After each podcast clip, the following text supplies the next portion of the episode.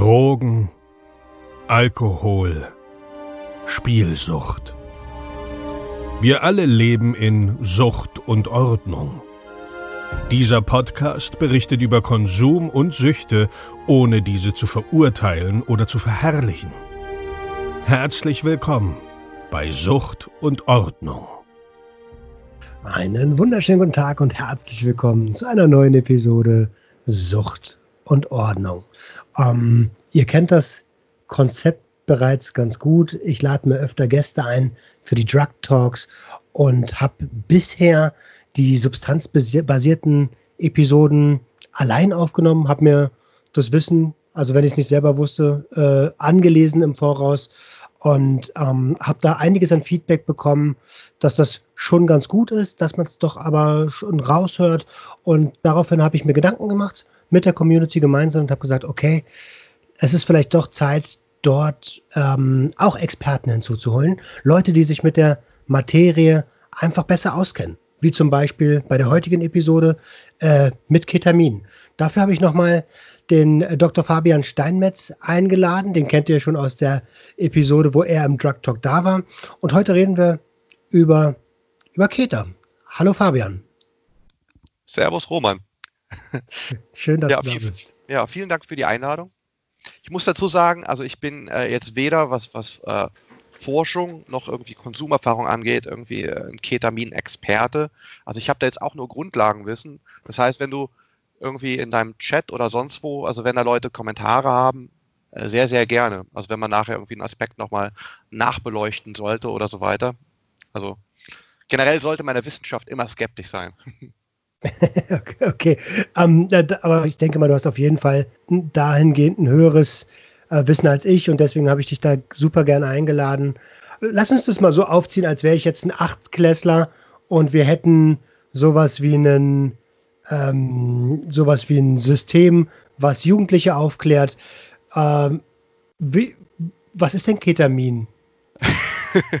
also, ich, ähm, äh, es ist ja im Prinzip eins von diesen Wörtern, wie auch Amphetamin auch, äh, die man quasi in zwei Richtungen interpretieren kann. Entweder direkt kann man sagen, es ist ein Medikament, oder man kann sagen, es ist ein Wirkstoff. Ist ja beides irgendwo richtig. Und mhm. vielleicht könnte man ja dann einfach mal äh, die, die Geschichte und die, äh, die Chemie von, der, von dieser Substanz oder diesem Medikament kurz erörtern. Also Ketamin an sich ist ein Anästhetikum und zwar ein relativ altes schon. Und zwar wurde das zum ersten Mal in 1962 äh, synthetisiert und äh, ist seitdem quasi im, im, medizinischen Gebrauch und ist auch ein relativ wichtiges Medikament, äh, vor allen Dingen in, in, in, den 70ern und 80ern und heutzutage insbesondere noch in der Veterinärmedizin.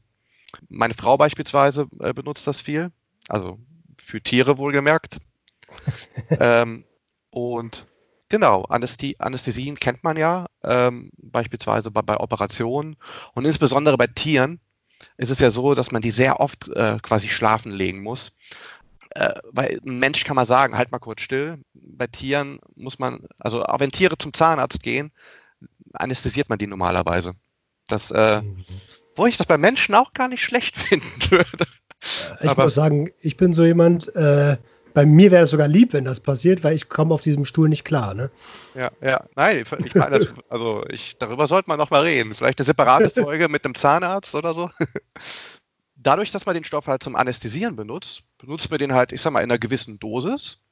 Und witzigerweise, bei den meisten Medikamenten, die man in Anführungsstrichen missbraucht, also Spaß mit hat, hört sich sehr böse an, Spaß haben, ähm, ist es ja so, dass man die Medikamente überdosiert. Ja? Das heißt, wenn ich hier 10 Tropfen von meinem Codein-Flüssigkeit äh, zu mir nehme gegen Schmerzen, dann werde ich äh, von 20 Tropfen lustig. Ja, soll aber eigentlich nur 10 nehmen. Mhm. Hierbei, weil es ja eigentlich ein Anästhetikum ist, ist es sehr witzig, das dosiert man unter, um witzige Effekte zu haben. Also das ist, ähm, finde ich, finde ich vom Narrativ her ganz spannend. Also du dosierst das unter und begehst dadurch Missbrauch. Also es, äh, ja.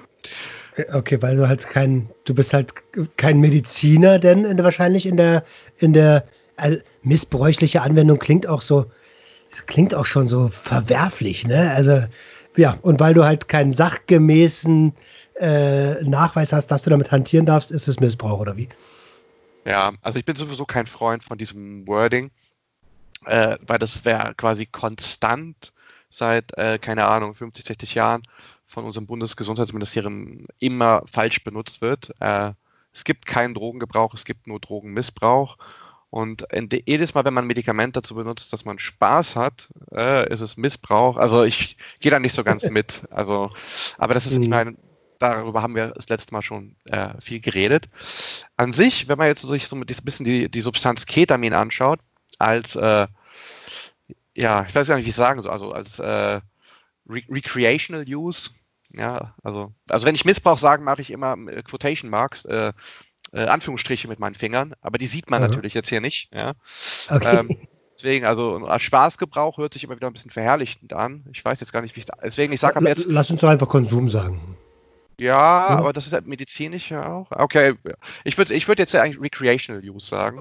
Wobei Gut. es halt dem, ein Anglizismus ist, aber naja, auf jeden Fall kann man die Substanz quasi einordnen bei den sogenannten Dissoziativern.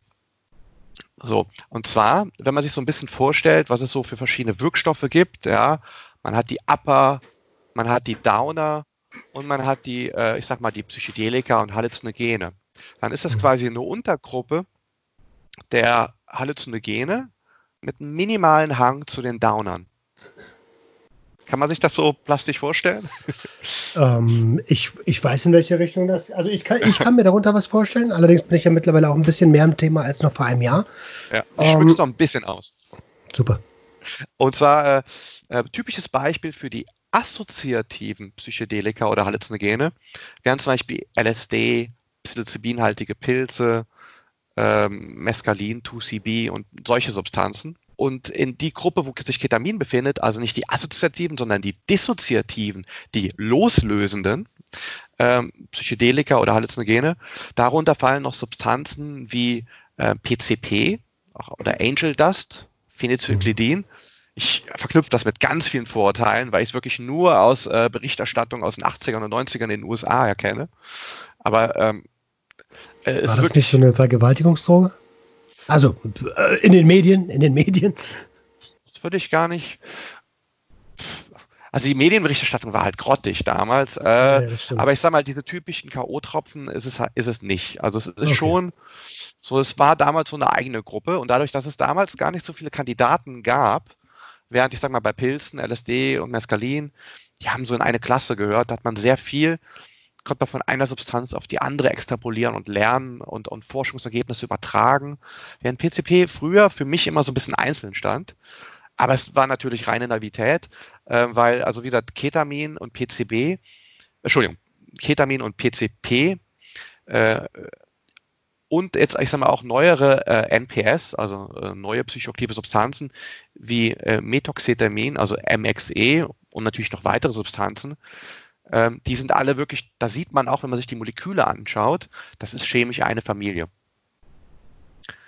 Okay. Und ähm, es gibt noch ein paar weitere Klass, äh, Substanzen in dieser Klasse, weil das sind ja Wirkungsklassen. Wie wirken die? Ja? Aber Downer, kriegst du Visionen oder nicht?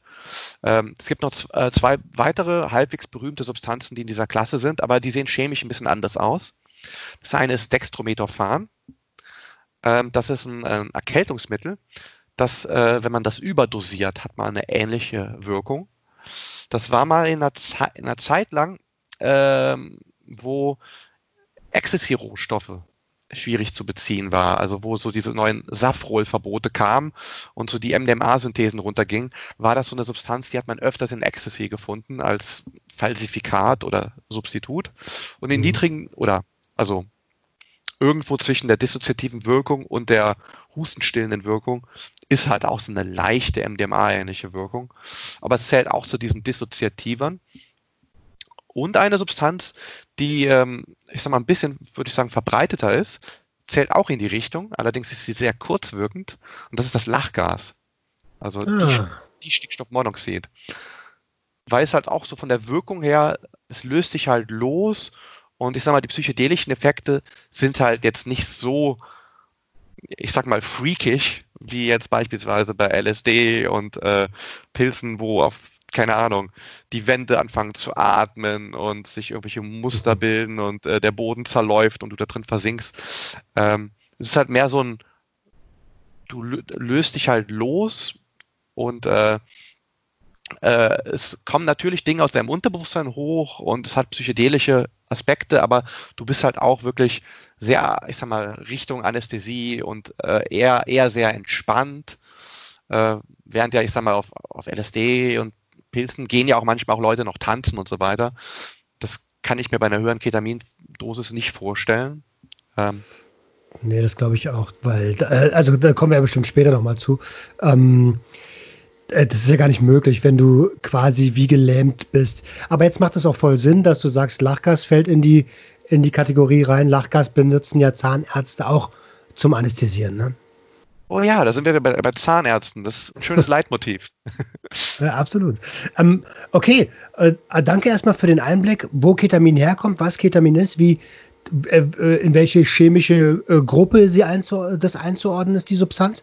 Ähm, wie, wenn ich jetzt Ketamin missbräuchlich nutzen will, also konsumieren möchte ähm, und kein Anästhesist bin, wie konsumiert man das denn?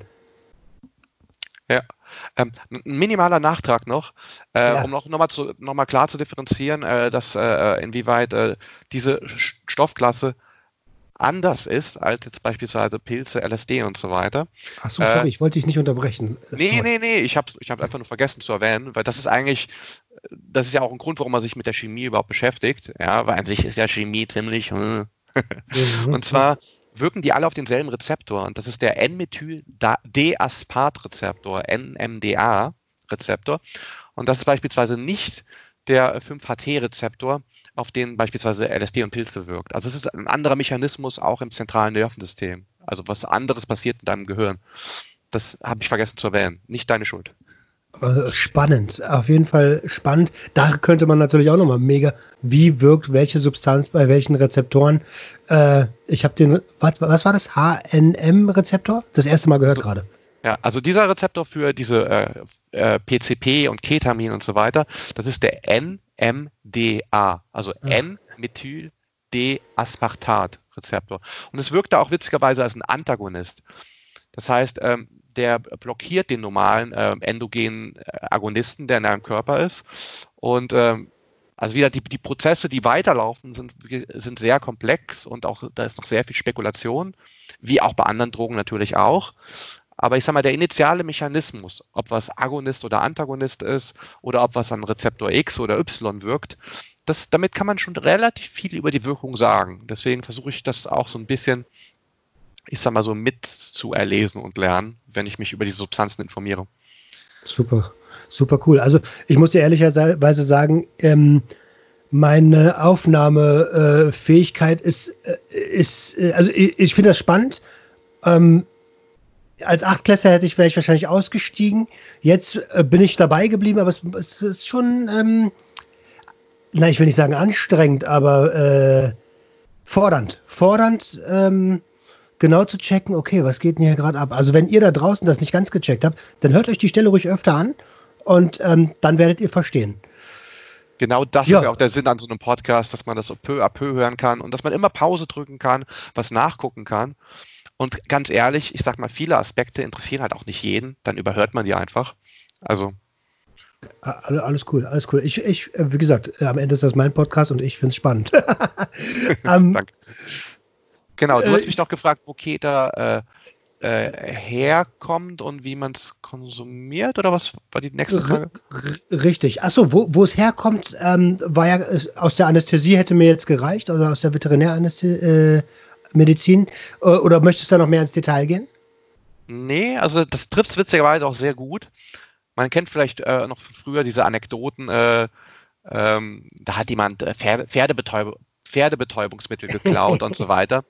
Ja. Im Prinzip äh, reflektiert das eigentlich ganz gut, wo ein Großteil meiner Meinung natürlich, also ich habe da jetzt auch keine kriminologischen Studien dazu ge gemacht, aber ähm, und, und bin auch nicht in der äh, Asservatenkammer tätig, aber ich nehme an, dass sehr viel wirklich aus dem, äh, aus dem, einfach aus dem Veterinär- oder sonstigen Medizinbereich äh, rausgeschmuggelt wird und das sind meistens flüssige Lösungen und die werden halt wahrscheinlich verdampft und vielleicht noch rekristallisiert oder sowas und dann werden die als weißes Pulver mehr oder minder gestreckt halt äh, weitervertrieben. Also so nehme ich an, dass das so herkommt und in Umlauf kommt.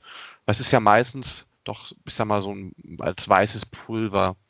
Ja, ist auch eine gängige ja. Methode. Ne? Also ich kann mich erinnern, dass ich habe so ein paar Leute, die in der Medizin ein bisschen unterwegs sind und ähm, es ist ganz oft so, dass da der Stoff aus normalen Medikamenten extrahiert wird und dann getrocknet wird und äh, zu einem Pulver verarbeitet wird. Ähm, genau. Ähm, ja, und, und, und ähm, gut, dann haben wir ja schon mal einen Anhaltspunkt. Wenn es weißes Pulver ist, wie konsumiere ich das? Also ähm, genau, das Witzige ist ja, wenn man es äh, theoretisch kann man es ja auch spritzen und deswegen könnte man es theoretisch auch als Lösung lassen. Aber ähm, äh, genau, ich sag mal, die, also auch ohne Studien jetzt äh, dazu zu kennen, ich würde schätzen, dass ähm, aus mehreren Gründen die Hauptkonsumform nasal ist, also Schnupfen. Mhm. Und äh, was natürlich immer problematisch ist, wegen, ich sag mal, Verwechslungsgefahr mit irgendwelchen Uppern, also Speed, Koks und so weiter. Ähm, du willst gerade ja. tanzen gehen und dann fallen auf einmal deine Beine aus und dann ja. liegst du am Boden und halluzinierst. Nicht so cool. Ich, ich habe von Geschichten gehört, also äh, weil du gerade Pferdebetäubungsmittel sagtest, ähm, bei uns haben sie früher mal Ochsenbetäubungsmittel gesagt, ist ja sehr nah dran. Ähm, und dass man, dass man, ähm, haben wir irgendwo aufgeschrieben, wie der Rausch sich auswirkt? Ich, glaub, ich glaube, äh, dass man alles noch mitbekommt, aber sich einfach nicht bewegen kann, so, ne? Ah, nee, da, da kommen wir noch dazu. Sorry, sorry, sorry. Ähm, okay, wenn du, äh, äh also okay, wir, wir konsumieren oder wir nicht, aber derjenige, der es konsumieren möchte, konsumiert das nasal. Und ähm, hast du, kannst du die Dosierung einschätzen oder kannst du zu Dosierungen irgendwas sagen?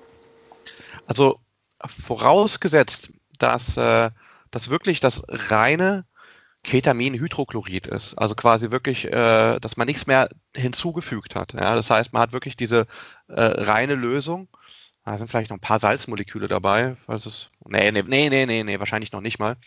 Ich habe leider noch nicht mal ein Fläschchen hier. Ich habe meine Frau extra gefragt, mir was mitzubringen, aber also ein leeres Fläschchen, aber äh, sie nicht mehr geschafft. Äh, naja, egal. Ähm, also wenn es nicht gestreckt ist und wenn es auch nicht, also wenn es auch ein Racemat ist, das ist die typische Darreichungsform, jetzt wieder nerdige Chemie. Äh, es gibt verschiedene Stereozentren, das Molekül kann mal so linksrum und rechtsrum sich drehen und so weiter.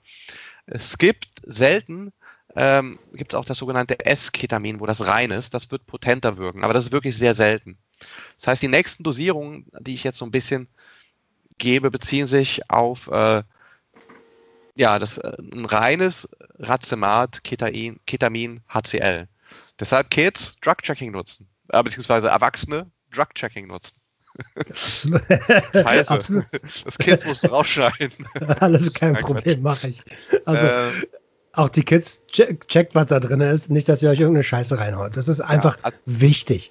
Mir ist lieber, dass, dass ein 15-, 16-Jähriger diesen Podcast hört und dann, wenn er es unbedingt ausprobieren äh, will, gewisse Fehler vermeidet. Das ist mir lieber, als dass er äh, einen Fehler begeht. Und wir wissen alle, wie äh, was äh, auch 16-, 17-Jährige machen und so weiter. Ich meine, wir waren auch mal 16, 17 und deswegen. Genau. Nichtsdestotrotz möchte ich dazu anmerken, dass wir hier nicht zum Konsum aufrufen. Ne? Ich glaube, Exakt. das sollte klar sein, wenn ihr das hört. Ja, das ist ähm, ähm, witzigerweise wird äh, werden mittlerweile auch, ich sag mal, diese rekreativen Dosen, also, oder, also wie haben wir es genannt, Konsum, Spaßdosen, werden mittlerweile auch äh, für, ähm, äh, für, also zumindest in klinischen Studien, für, ähm, als Depressionstherapie genutzt. Und auch wirklich so einmaliger Rausch und der hilft dir, dass du dann wirklich ein, zwei, drei Monate deine Depression nicht mehr hast. Und ähm, wow. deswegen, das heißt, was ich jetzt auch an Dosierung gebe, äh, wird sich natürlich idealerweise darauf beziehen, dass jemand das konsumiert mit einem erfahrenen Therapeuten zusammen und auch in einem, in einem Land, wo das legal ist was witzigerweise in Deutschland legal ist. Ich glaube sogar, dass es Ärzte gibt in Deutschland, die so eine Off-Label-Therapie machen. Ich glaube, das sogar schon mal gesehen zu haben. Ähm, Ach, deswegen, also bitte hier, die nächsten Informationen sind nur für Fachpersonal. ähm, also bei, nas bei nasalem Konsum ist es so, dass man sowas ab circa 10 Milligramm merkt. Ähm, also das ist quasi also ein Hundertstel von einem Gramm.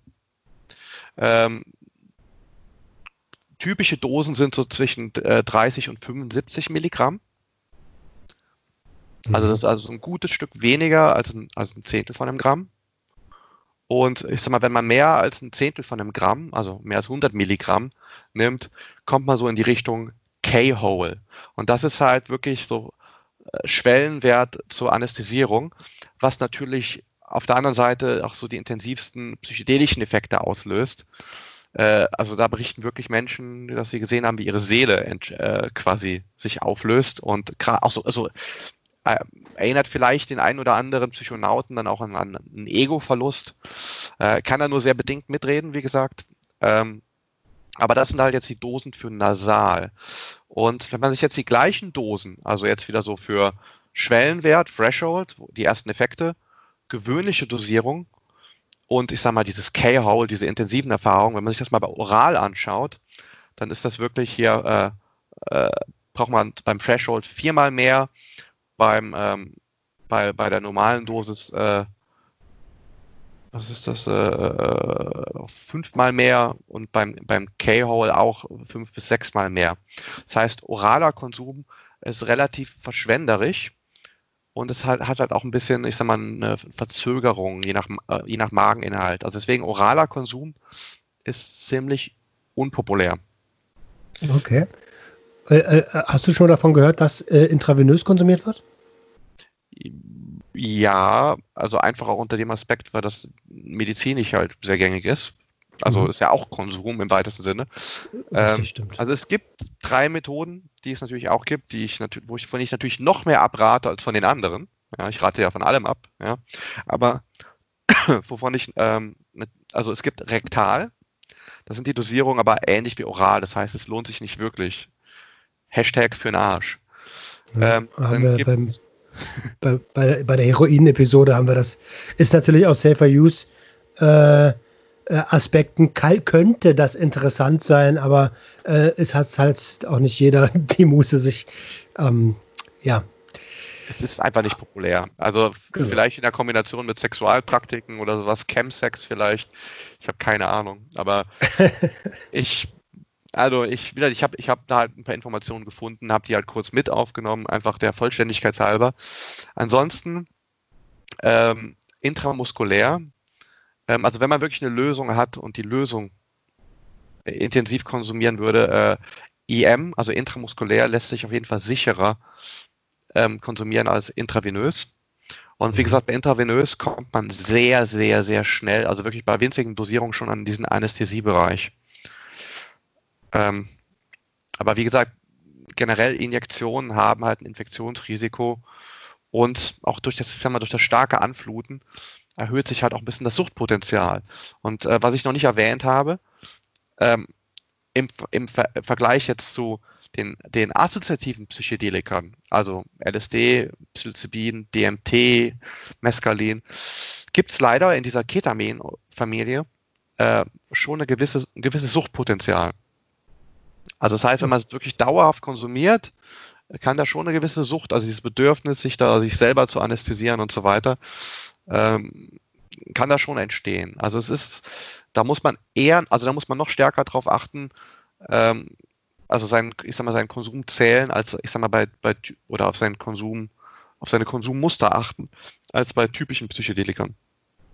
Interessant, weil, also genau, man sagt ja, man sagt ja eigentlich, dass Psychedelika oder psychotrope Substanzen da in dem Fall oder die, ähm, dass die so gut wie nicht also körperlich auf gar keinen Fall abhängig machen. Äh, interessant, dass das bei Keta da ein bisschen anders ist, ne? Ja, du kommst später, du willst wahrscheinlich später noch ein bisschen über mehr über die Risiken reden, weil ich möchte keine Risiken unterschlagen. Also. Absolut, da, da will ich auf jeden Fall noch drauf zu sprechen kommen. Bevor okay. wir aber zu den Risiken, Risiken kommen, also erstmal vielen Dank für die ähm, ähm, für den Einblick, welche Konsumform es gibt und wie äh, Ketamin da äh, genutzt wird, würde mich erstmal interessieren, also angenommen ich, ich gehe jetzt nur von mir aus, angenommen ich habe mir das jetzt ähm, nasal, äh, ich habe das jetzt nasal konsumiert. Was erwartet mich? Wie, wie wirkt das?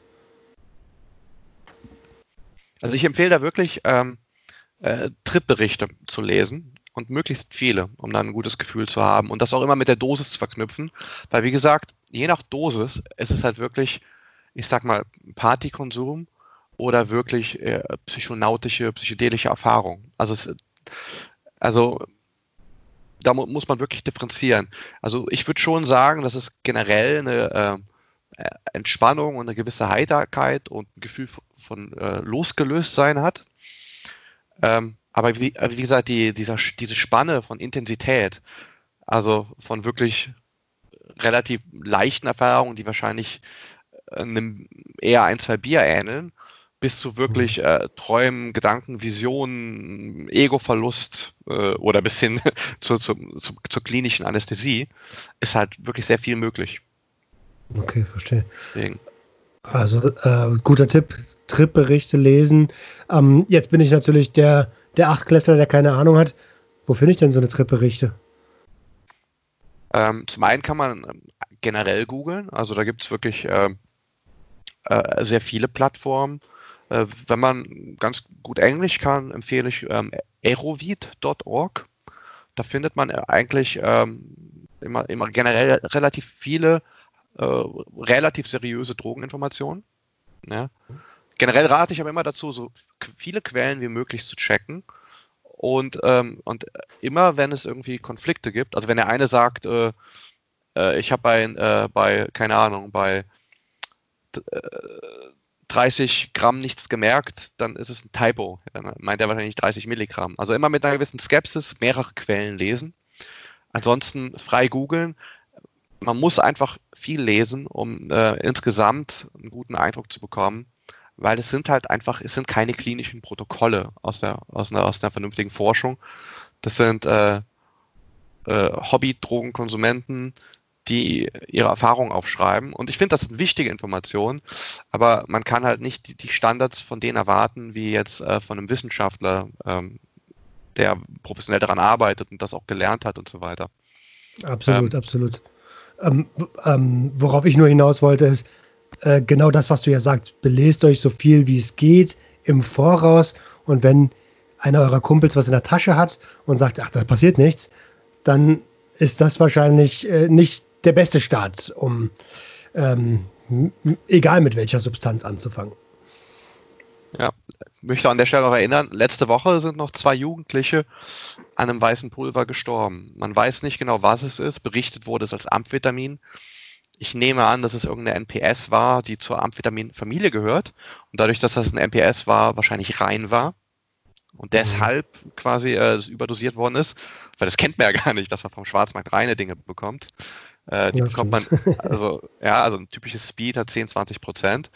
Und wenn du jetzt eine Substanz hast, die sowieso schon stärker ist, weil das ein designtes äh, äh, NPS ist, um halt noch potenter zu sein, und dass du dann quasi als Reinstoff noch bestellt hast aus China oder was auch immer, äh, dann kann es locker sein, dass du mit einer normalen Line dich, dir die hundertfache Dosis äh, gibst. Ja, da sind jetzt zwei Leute dran gestorben. Also generell sollte man immer sich so viel Wissen über das Material und über die Grundlagen aneignen wie möglich. Und natürlich bei allem vorsichtig. Also das heißt, ein kleiner Allergietest, äh, ja, so ein Mini-Bröbchen, ob man vielleicht das Immunsystem dagegen reagiert und dann auch wirklich mit der kleinsten Dosierung anfangen. Und mittlerweile gibt es halt verdammt potente Substanzen. Ich erinnere auch an Albert Hoffmanns allerersten Trip.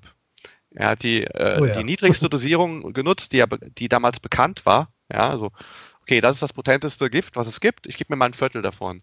Er hat sich trotzdem äh, quasi eine doppelte LSD-Dosis hat er sich, äh, oder, eine, oder je nachdem wie man zählt, eine drei- oder vierfache LSD-Dosis hat er sich einverleibt. Und äh, der dachte, es geht mit ihm zu Ende. Gott sei Dank war es halt in Anführungsstrichen nur LSD. Absolut. Aber ich, ich denke, das war eine, na gut, wenn er ein bisschen erfahren, äh, wenn man schon ein bisschen erfahren ist, kann man es ein wenig einschätzen, aber ich glaube, das war das könnte ein ordentlicher äh, Trip gewesen sein. Ach, krass. Ähm, okay, zurück zu, zum, zum Ketamin. Ähm, wenn ich jetzt äh, ähm, das konsumiert habe, und du hast ja schon gesagt, es gibt die verschiedensten äh, Abstufungen der Wirkung, gibt es da auch sowas wie, wie die Bad Trips bei Psilocybin oder beim, beim LSD oder DMT oder so? Also generell nehme ich es an, dass es sowas gibt, aber ich würde ganz ehrlich vermuten, ähm, dass es sowas seltener vorkommt. Ich muss dazu sagen, äh, in meinem also als ich noch ein bisschen jünger war und, und auf Partys gegangen bin und mit Freunden auch ein bisschen rumgespielt habe, ähm, da war das keine populäre Substanz. Das heißt, hier muss ich mich wirklich ein bisschen auf, auf das verlassen, was ich so lese und höre und so weiter. Das mhm. heißt, ich habe da relativ wenig Anekdoten, die dann, ich sag mal, äh, mein wissenschaftliches Wissen diesbezüglich ergänzen. Das heißt, das kann ich jetzt nur mit Vorsicht sagen. Also ich nehme es an, dass es sowas gibt. Ja, jeder kann immer von allem Panikattacken bekommen und so weiter. Aber ich denke, dass es ein bisschen seltener vorkommt, gerade durch diese eher entspannende, loslösende, loslösendes Gefühl. Wobei natürlich so ein K-Hole wahrscheinlich auch Angst macht, aber wahrscheinlich dennoch ein bisschen weniger Angst macht, als ich sag mal äh, ein LSD-Ego-Tod. Aber ich spreche auch wie, äh, vielleicht nicht wie ein Blinder von der Farbe, aber zumindest wie äh, ein Einäugiger mit einer Hornhautverkrümmung von der Farbe. Schöne Metapher. Schöne Metapher. Wenn ihr da draußen ähm, die, die Erfahrung habt mit äh, dem K-Hole oder mit Bad Trips, wenn es die denn gibt, dann schreibt mir das doch gerne.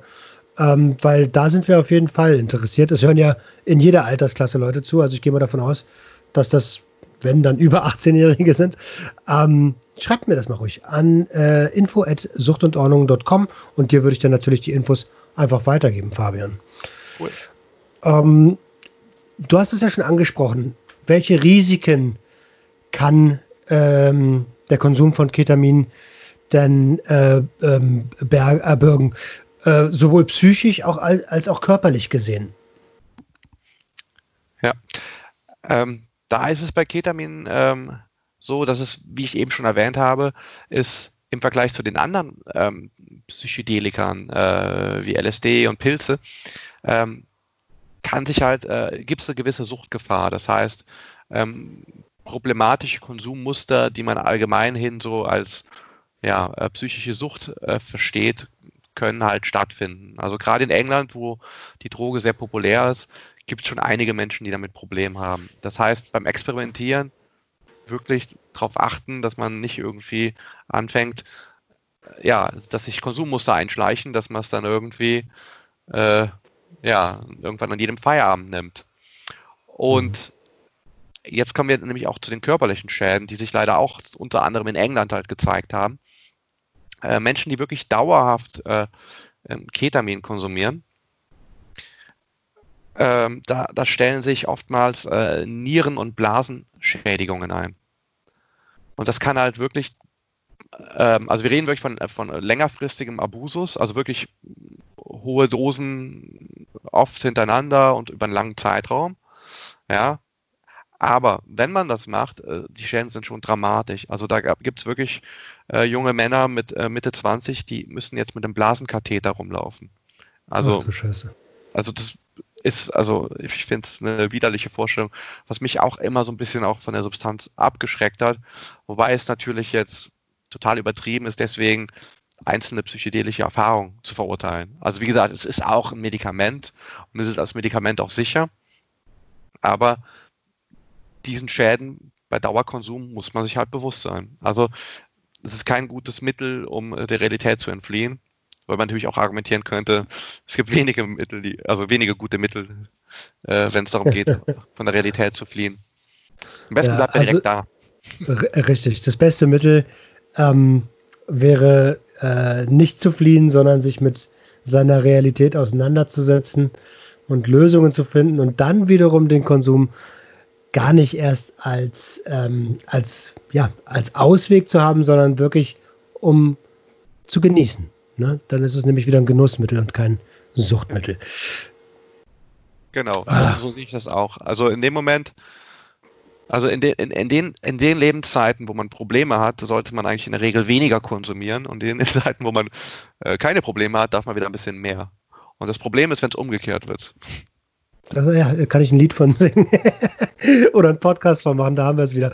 Ähm, äh, ah, okay, also es, es, die Nieren werden angegriffen, die, die, die Blase. Äh, gibt es noch weitere körperliche Symptome? Also sowas wie zum Beispiel, ähm, also bei, bei, bei, bei Cannabiskonsum hast du ja äh, symptomatisch, dass das Kurzzeitgedächtnis ein bisschen äh, durcheinander gewürfelt ist. Gibt es sowas dort auch? Weißt du davon?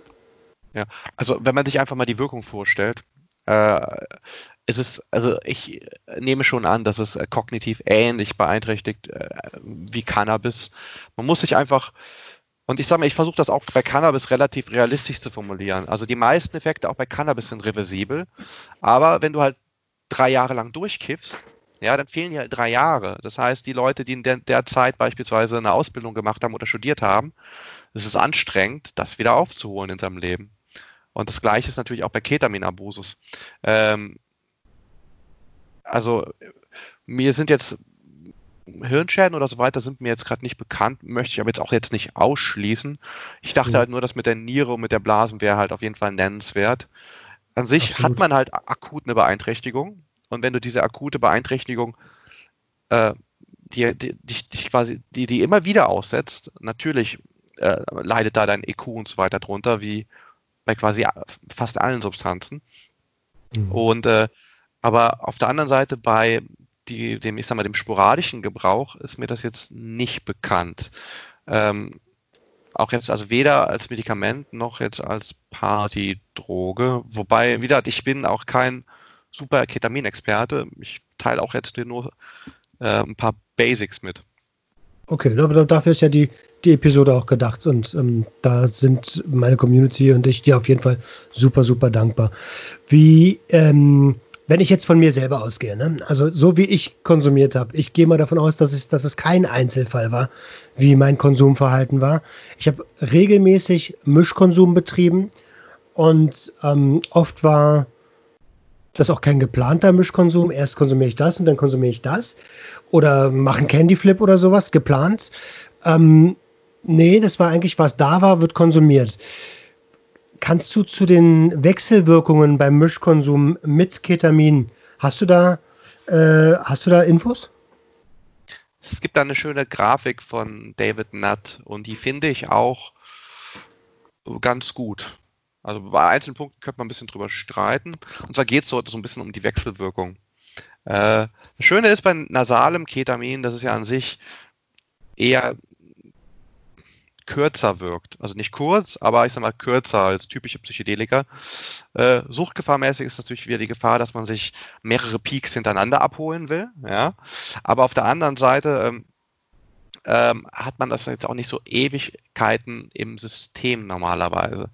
Und von der Erfahrung her zeigt sich, und das spiegelt auch diese Grafik von, von äh, David Nutt wieder, dass ähm, Milchkonsum, und ich rede hier wohlgemerkt von äh, moderaten, das heißt, man hat eine kleine Dosis von der Droge X und dazu nimmt man eine kleine Dose Ketamin oder man hat eine kleine Dose Ketamin genommen und nimmt dazu äh, Droge X. Mhm. Ähm, ich rede nicht von, äh, ich, äh, ich jag mich in K-Hole und leg mir dann da drauf einen Pappen rein. Oder ich, äh, oder ich bin so auf Cannabis, dass ich kaum noch, äh, äh dass ich meine Augen nicht mehr aufhalten kann und gebe mir dann Ketamin. Also ich rede von, ähm, wie man sich auf dem Buffet durchfrisst und nicht von, äh, ich bin schon total satt äh, bei, bei, der einen Speise und äh, ja. Gib mir noch die andere. Hm, hm, ja, verstehe. also das muss man natürlich auch. Also alles ist dosisabhängig. Aber, aber wir wissen ja, es gibt halt gewisse Drogen und Medikamente, wenn die zusammenkommen, dann ja, so ein kleines bisschen von dem Medikament und ein kleines bisschen von der Droge und da gibt es dramatische Auswirkungen. Das gibt's ja. Und deswegen äh, kann man halt sagen, dass es bei Cannabis, bei den typischen Psychedelikern, also LSD, Pilze und so weiter, bei Stimulantien, also Amphetamin, Kokain und so weiter, dass diese in der Regel in diesem Party-Kontext, äh, wo man dann vielleicht auch mal ein Ketamin irgendwann nimmt, äh, bei dem Drei-Tage-Festival, in der Regel ganz gut vertragen wird. Also diese extrem potenzierenden negativen Effekte treten eigentlich bei Cannabis, bei Psychedelika und Stimulantien in der Regel nicht auf. Wohlgemerkt moderate Dosen. Absolute No-Gos sind aber die klassischen Downer.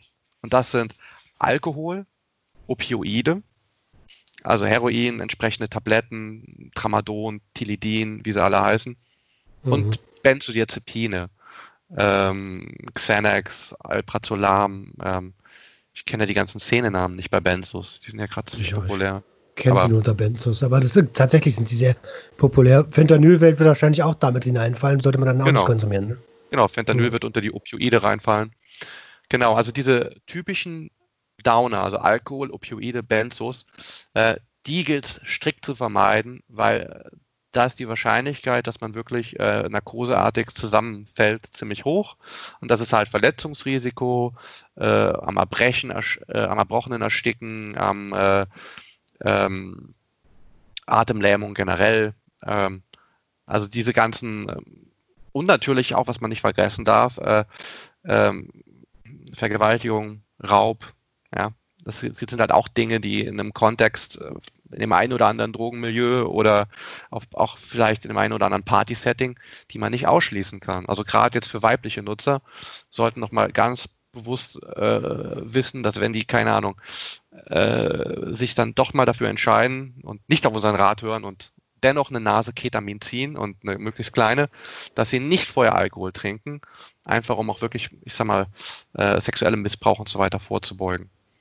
Super Punkt, super, super Punkt. Auch das mit dem, mit dem Diebstahl. Ne? Also das hast du, ist, äh, ist, ist, das wäre, das ist ein super, super wichtiger Punkt.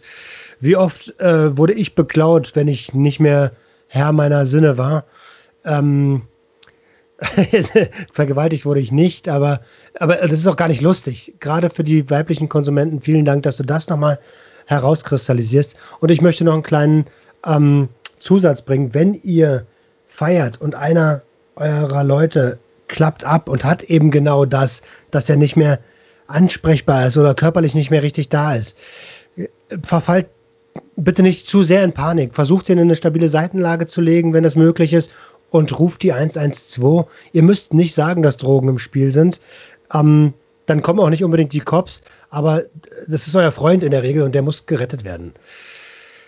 Ähm, ja. Das war mir nochmal wichtig zu erwähnen. Das ist auch sehr, sehr wichtig. Und äh, ähm, aber wo du gerade noch äh, herauskristallisieren äh, gesagt hast, ähm, wobei man vielleicht, wo man auch noch aufpassen sollte, äh, betrifft wahrscheinlich jetzt nicht jeden, aber ähm, und ich, witzigerweise, ich, äh, bei, bei, bei, vielleicht hast du da vielleicht auch noch eine Anekdote. Bei Speed und Kokain ist es vielleicht auch gar nicht so, so schlimm. Äh, und zwar, wenn man quasi die ganze Zeit schnupft kann es halt sein, dass irgendwo mal ein paar Bröckchen zurückbleiben. So, als, äh, ich meine, als, als Speed- und Kokainkonsument freut man sich vielleicht, dass man dann äh, nachher noch mal ein bisschen äh, Nachschub hat und noch ein bisschen fitter ist und noch ein bisschen länger durchhält. Ähm, aber ich möchte folgendes Szenario mal ganz, also es ist jetzt ein bisschen übertrieben und kommt bestimmt nicht oft vor, aber lässt sich nicht ausschließen. Und äh, einfach mal folgendes Szenario. Äh, du übernachtest bei einem, bei einem Freund, äh, du willst halt Ketamin ausprobieren, ziehst ein kleines Näschen äh, Ketamin, hast äh, dann interessante Erfahrung und am nächsten Morgen willst du wieder nach Hause fahren. So, es hat sich aber irgendwo ein kleines Popelbröckchen, ja, und es reichen ja wirklich 30 Milligramm für einen Effekt. Ähm, also für ein, ähm, also es, es, reichen schon weniger für einen Effekt, aber 30 Milligramm für einen, äh, äh, für einen wirklich merkbaren, also intensiven Effekt. Ähm, und diese lösen sich nachher, wenn man nach Hause fährt am nächsten Tag. Ja, dann bist du nicht auf einmal wie bei Koks oder Speed ein bisschen wacher, sondern bist quasi, kriegst einen, einen leicht anästhetischen Effekt. Das heißt, deine Reaktionszeit ist total, äh, es geht für einen Moment total runter und so weiter. Ähm, und es ist natürlich ultra gefährlich. Das heißt, wenn man Ketamin konsumiert, nasal, sollte man sich bewusst machen, dass danach die Nase wieder sauber ist. Und äh, also das ist wirklich, äh, theoretisch kann man da, ich mache jetzt wieder Anführungsstriche, äh, mhm. Flashbacks bekommen. Gut, dass also, du das sagst. Also, also, quasi, also es ist kein wirklicher Flashback, weil es ist ja Material und es ist ja, wie du es neu konsumierst. Äh, aber also vielleicht trifft das auch nicht auf jede Nase zu.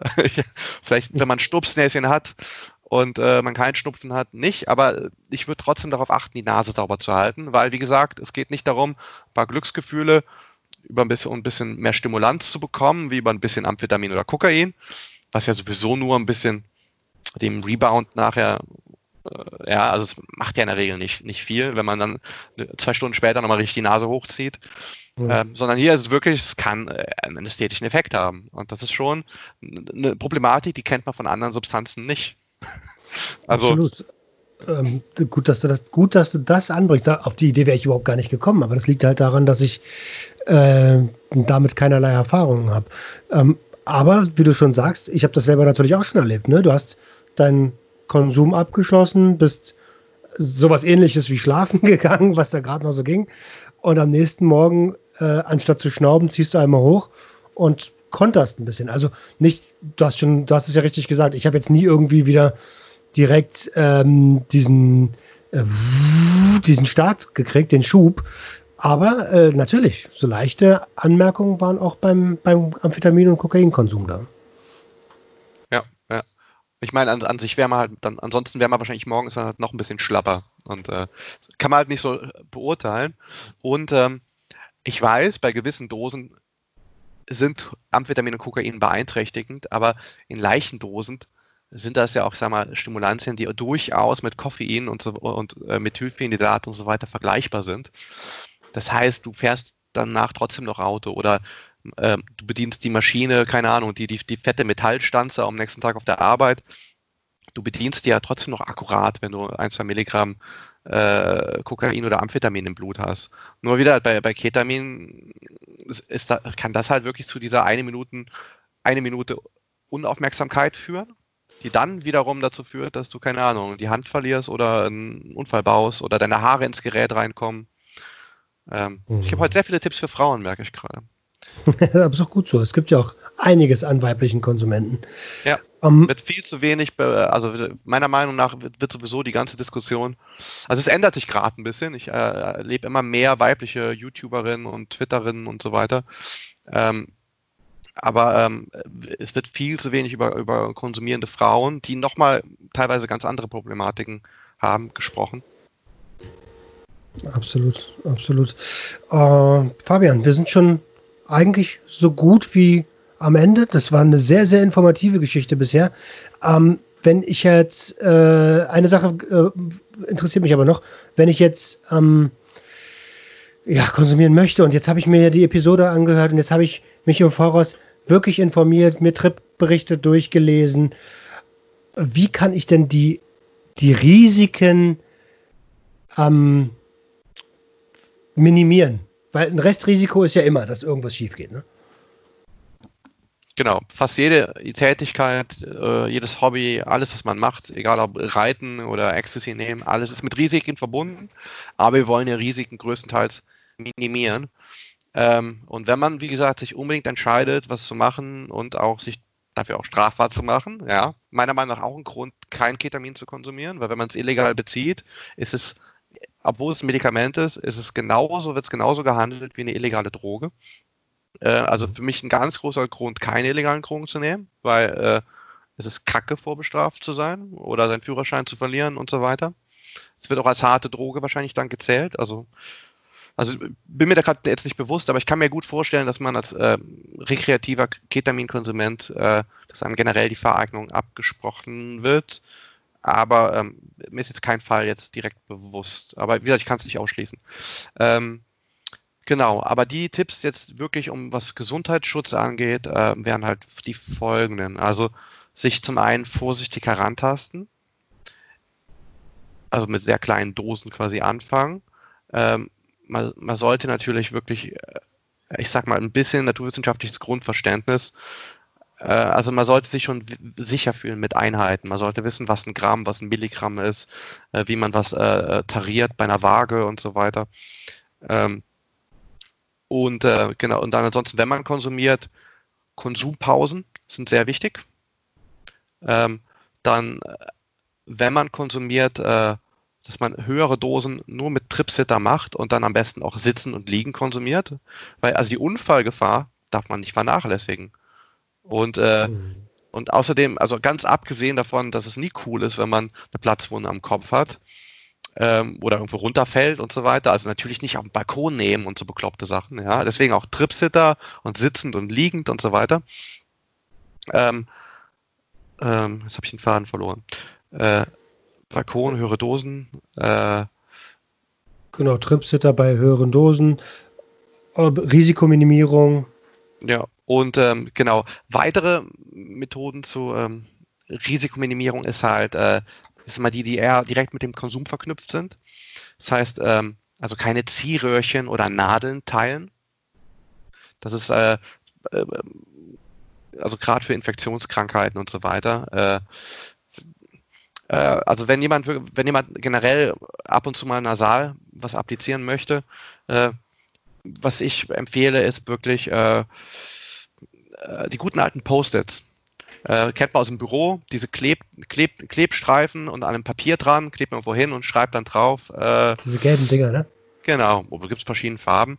Ähm, diese Dinger kann man dann einfach, die haben schon so einen Klebstreifen, da sind, keine Ahnung, hunderte Stück dran.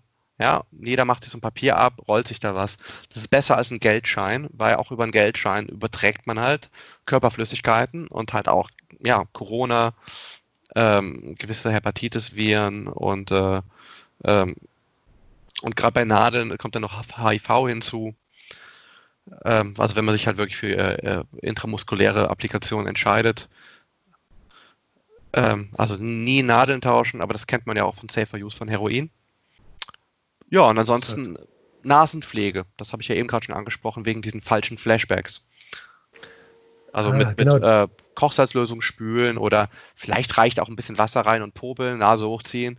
Äh, dass man halt ein Gefühl hat, dass der Stoff raus ist, äh, wenn, wenn man am nächsten Morgen wieder Auto fährt oder arbeitet oder. Super. Ähm, also genau, so eine Nasendusche, die ich habe sie nie genutzt. Ich war so eher so der, ja, auf dem Druffen bist du ja noch aktiv irgendwie und war dann eher so der Typ, der gepopelt hat, auch äh, wenn das alles andere als ästhetisch ist. Ähm, aber eine Nasendusche kann ich da auf jeden Fall empfehlen. Also ähm, Meersalzspray zum Beispiel, dann, das kann man die Nase ah, mal hochziehen, dass man einfach an dem, an, an dem Abend selber quasi erst versucht einfach mal so, dass man, also die Metapher des Biertrinkers wäre wahrscheinlich auszutrinken. Ja, Ex. Du ziehst das Leinchen und dann danach noch ein bisschen Meersalzspray hinterher oder sowas. Aber also ist ja sowieso auch eine sparsame Attitüde. Ich denke auch immer, ja, ähm, also ich möchte jetzt nicht äh, äh, da irgendwie falsch rüberkommen, aber in dem Moment, wo man spart, also Drogen kosten ja auch Geld. Und ich sag mal, in dem Moment, wo man Geld hat, mehr Geld zur Verfügung hat, weil man sparsam mit Drogen umgeht, äh, hat man ja auch wieder Geld für andere äh, Maßnahmen, die zum Beispiel gut sind für die Sicherheit. Das heißt, wenn du, weil du sparsamer mit deinem Speed oder Ketamin umgehst, weil du zum Beispiel ein Nasenspray, äh, Meersalz-Nasenspray benutzt, ähm, um die Sachen halt effizienter zu nutzen, äh, hast, spart man ja vielleicht nachher, oder dass man auf Alkohol verzichtet, ja, was ja auch ein No-Go ist bei Ketamin. In dem Moment spart man wieder Geld, was man dann für ein Taxi nehmen kann, statt zum Beispiel selber zu fahren oder ähm, als, ich sag mal, als Frau alleine durch die Stadt zu gehen. Ähm, also deswegen, äh, also wenn ich Tipps gebe zum Geld sparen, dann bitte in andere Safer Use oder Harm Reduction Aspekte äh, hineinstecken. Wunderbar. Hast du noch irgendwas auf dem Schirm, was wir jetzt in der ganzen äh, Episode noch überhaupt nicht angesprochen haben, was aber wichtig zu erwähnen wäre? Puh. Fällt mir gerade nichts ein. Also vielleicht, vielleicht kommt ja Feedback. Vielleicht haben wir irgendeinen Punkt total schlecht adressiert oder also oder ich ähm, oder irgendeinen Aspekt vergessen. Dann gucke ich mir das gerne nochmal an und äh, äh, dann können wir nochmal irgendwie ein Snippet oder sowas nachhängen oder sowas. Also wieder, ich nehme ich nehm da keinen Anspruch raus, irgendwie Experte zu sein. Du hast mich gefragt, dich da jetzt ein bisschen zu unterstützen. Ich habe mein Bestes gegeben. Wohlgemerkt, dass Absolut. ich äh, beruflich eigentlich was anderes mache, als äh, äh, Drogenexpertise zu vermitteln. Leider. Ich wünsche, ich könnte mich mehr damit beschäftigen. Um, ja, ja, also wie gesagt, ich, bin, ich, bin, ich habe zu danken, dass du überhaupt äh, gesagt hast, okay, ich unterstütze dich da, finde ich cool, weil ähm, ja, man hat es schon rausgehört und es kam auch einiges an, an, an, an E-Mails, ähm, dass es bei mir alles so abgelesen klingt. Und das ist ja tatsächlich auch teilweise so, weil wie soll ich denn ähm, Wissen über eine Substanz verinnerlichen, die ich vielleicht gerade mal, mit der ich mich seit einer Woche beschäftige, die ich damals nie konsumiert habe. Also von daher bitte seht mir uns nach. Das ganze Projekt entwickelt sich. Das ist ja immer noch in den Kinderschuhen. Ähm, aber wir haben natürlich vor, euch den höchstmöglichen Mehrwert zu bieten, äh, exzellente Aufklärung zu betreiben und das geht halt viel, viel besser, wenn man das gemeinsam tut.